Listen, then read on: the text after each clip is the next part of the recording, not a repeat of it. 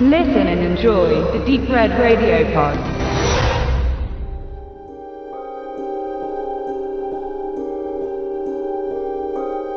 Die unheimlichen Gräueltaten von Charles Manson und seiner Familie werden schon seit vielen Jahren immer wieder für das Horrorfilmgenre gebraucht und missbraucht. Vor allem im B-Movie-Sektor und im Direct-to-Video-Segment gibt es immer wieder kleine Filmchen, die sich irgendwo auf Mansons Taten beziehen. Selbst in Satireserien wie South Park wird nicht vor dem US-Serienmörder Halt gemacht. Mit Wolves at the Door hat New Line Cinema nun einen weiteren Horrorfilm basierend auf Mansons Taten gedreht, beziehungsweise um die Ermordung von vier Jugendlichen, die von Mansons Sekte durchgeführt wurde.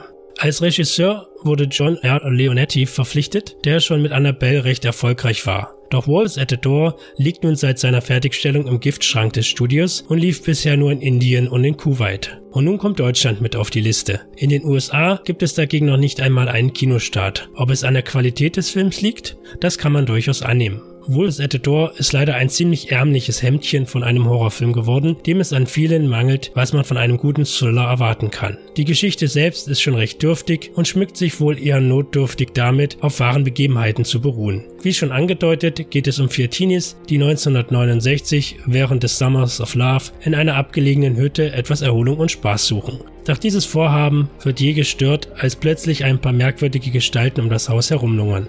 Schon bald verschwinden die ersten Freunde und werden alsbald ermordet aufgefunden. Und als die Gestalten plötzlich ins Haus eindringen, beginnt der Terror erst recht. All das dürfte der erfahrene Genrefilmgucker schon bis zum Erbrechen kennen. Dusselige Teenies, die nicht wissen, wie sie sich in einer bedrohlichen Situation zu verhalten haben, grausame Verrückte, die zwar auch nicht wirklich clever sind, aber dennoch die Oberhand gewinnen und ein paar dunkle Räume, bedrohliche Musik und hier und da ein bisschen Brutalität. Wer einen Fundus an Horrorfilm-Klischee sucht, der wird hier fündig. Aber nun gut, mit etwas inszenatorischem Geschick kann man eigentlich auch aus diesen Zutaten hier und da noch ein durchaus spannendes Filmchen zaubern, wenn man zusätzliche Ideen einbaut und die Gruselmomente ins korrekte Licht drückt. Nur leider sind die zusätzlichen Ideen hier Mangelware und maximal der durchaus solide Score kann vielleicht noch etwas am gesamten Konstrukt retten. Ansonsten herrscht aber eher Ebbe. Wirklich ärgerlich ist dagegen die Tatsache, dass der Film so tut, als würde er sich auf wahre Begebenheiten beziehen und vorgaukelt, dass alles wirklich so passiert ist, wie es der Film zeigt. Nur fragt man sich natürlich, woher die Filmemacher dies wissen wollen.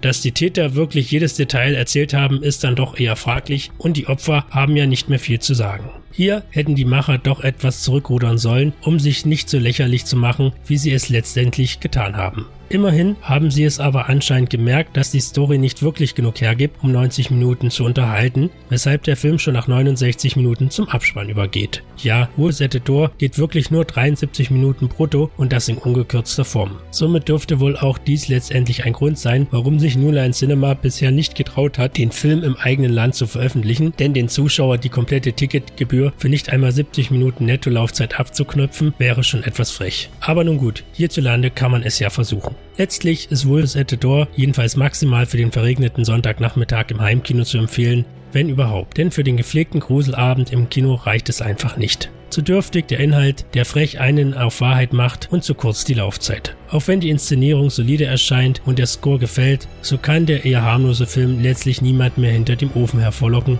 geschweige denn ins Kino.